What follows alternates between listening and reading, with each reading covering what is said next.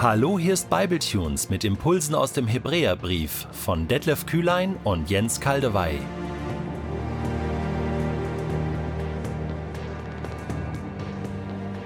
Der heutige Bibletune steht in Hebräer 1, die Verse 4 bis 6 und wird gelesen aus der neuen Genfer Übersetzung.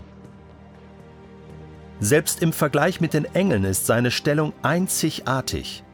Ihm wurde ja auch ein unvergleichlich höherer Titel verliehen als ihn. Oder hat Gott je zu einem von den Engeln gesagt, Du bist mein Sohn, heute habe ich dich gezeugt? An einer anderen Stelle sagt Gott, Ich werde sein Vater sein und er wird mein Sohn sein. Und dort, wo die Rede davon ist, dass Gott ihn, den Erstgeborenen, in unsere Welt einführt, heißt es, alle Engel Gottes sollen sich vor ihm niederwerfen und ihn anbeten. Der Hebräerbrief ist voller Vergleiche. Und es geht immer darum, aufzuzeigen, dass Jesus unvergleichlich ist. Jesus wird verglichen mit dem Hohenpriester, mit Melchisedek, mit dem alten Bund, mit dem Propheten. Hier nun, zu Beginn des Hebräerbriefs, als erstes sozusagen, wird er verglichen mit den Engeln. Warum das? Ja, die Engel sind himmlische Wesen übernatürliche Wesen, Wesen mit Macht, Wesen, die unsichtbar sind für unsere Augen. Keine Menschen in dem Sinn, sondern von Gott geschaffene Wesen für den Himmel. Und da ist die Frage erlaubt, war oder ist Jesus nur ein Engel und wird als Sohn Gottes bezeichnet? Da gab es schon viele Streitereien über dieses Thema. Woher kommt das? Im Alten Testament tauchen verschiedene Engel auf. Und es gibt Engel, die sozusagen göttliche Attribute haben, göttliche Charaktereigenschaften. Da ist zum Beispiel der Engel des Herrn, das ist der bekannteste Engel. Man weiß nicht genau, was ist das für ein Engel. Aber dieser Engel kann das Volk Israel führen. Dieser Engel erscheint dem Mose im brennenden Dornbusch. Später heißt es, Gott spricht aus dem Dornbusch. Also, das wird synonym verwendet.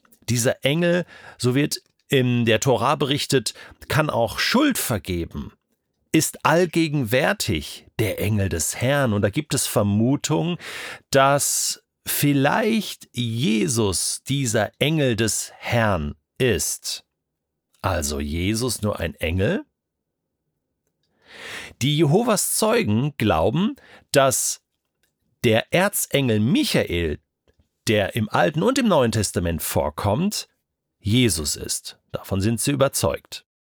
Und im Islam ist man überzeugt, dass Jesus nur ein Prophet war. So steht es im Koran. Die ganze Zeit geht es darum, Jesus zu degradieren, nicht Gott sein zu lassen. Er war ein Engel, er war ein Prophet, er war ein Mensch. Aber wie kann ein Mensch, wie kann ein Prophet, wie kann ein Engel für die Schuld der ganzen Welt sterben und die Welt mit Gott versöhnen? Wie soll das möglich sein? Um diese Frage geht es im Hebräerbrief. Und die Diskussion um Jesus, wer Jesus war, die ist Jahrtausende alt.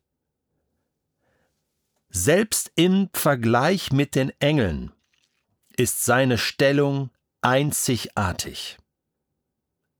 Und nun werden Stellen aus dem Alten Testament genannt, die auf Jesus bezogen werden. Es wurde ihm ein unvergleichlich höherer Titel verliehen als den Engeln. Zu welchem Engel hat Gott je gesagt, Du bist mein Sohn, heute habe ich dich gezeugt. Das steht in Psalm 2, Vers 7.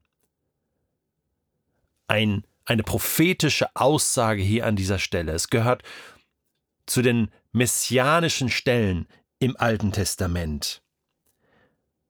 Der Messias wird als Sohn bezeichnet, als Sohn Gottes. An einer anderen Stelle sagt Gott, ich werde sein Vater sein und er wird mein Sohn sein. Das ist im zweiten Samuelbuch, Kapitel 7. Da spricht der Prophet Nathan zu David. Und Gott richtet das aus. Über welchen Sohn wird hier gesprochen? Es ist Salomo, der Sohn Davids, der König Israels, der den Tempel bauen wird. Hier geht es nicht direkt um Jesus.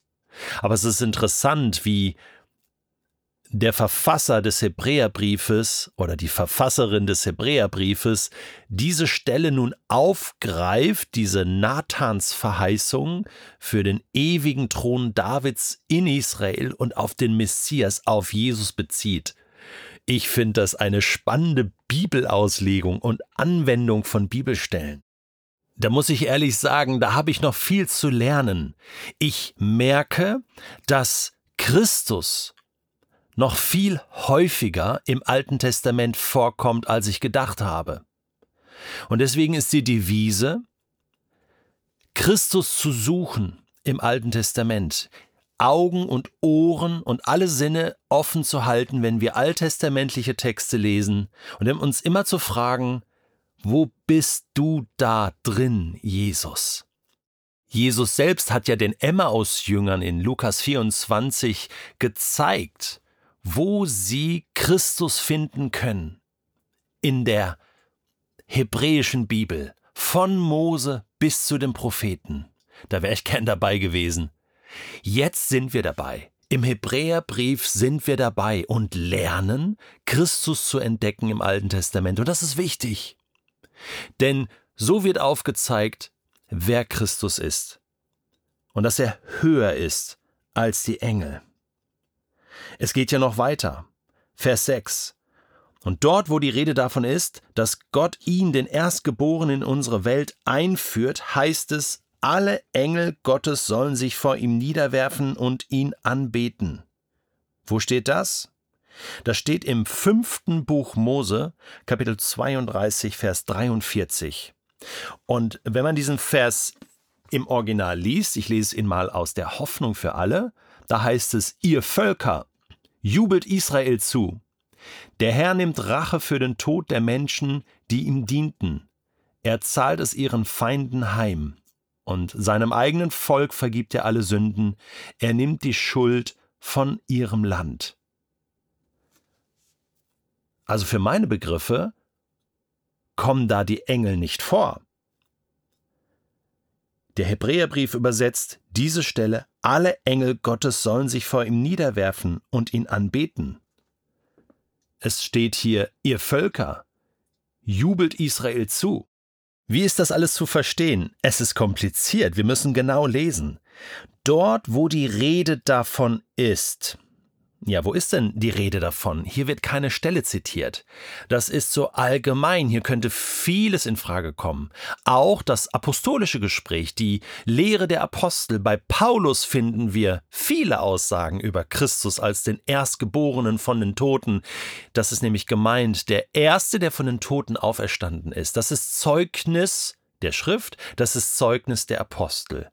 Also immer, wenn davon die Rede ist, ja, ähm, heißt es, und jetzt wird was zitiert, alle Engel sollen sich vor ihm niederwerfen und ihn anbeten. Eben 5. Mose 32. Und eben, da haben wir gemerkt, das steht so in der Hoffnung für alle und in vielen anderen Bibelübersetzungen nicht drin. Da ist irgendwie vom Volk Israel die Rede. Also woher kommt diese Aussage mit den Engeln, die da zujubeln? Sie stammt aus der Septuaginta, die LXX, die griechische Übersetzung der hebräischen Bibel, die im ersten Jahrhundert weit verbreitet war.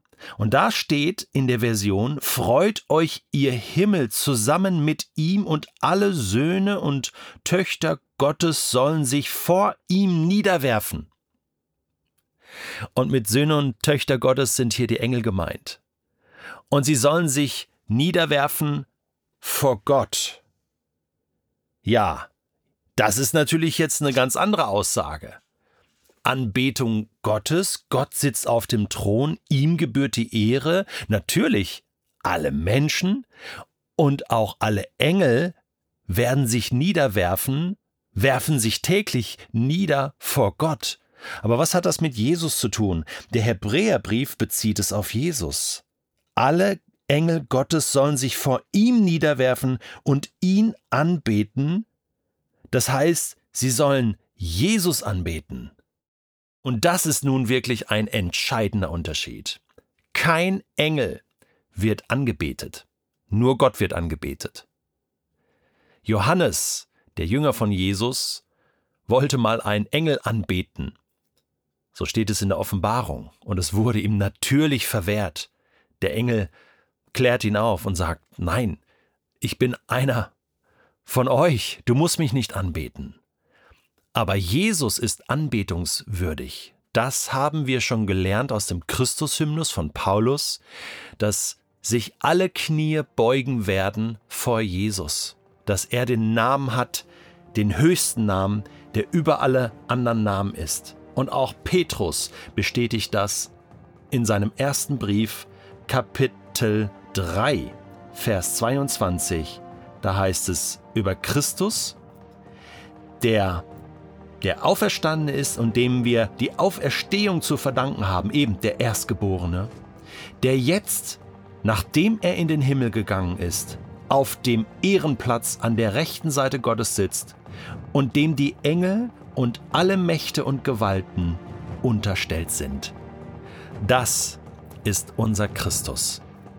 Und zu einem reifen Glauben gehört, Christus als den anzuerkennen und anzubeten, der er wirklich ist. Einzigartig und unvergleichlich.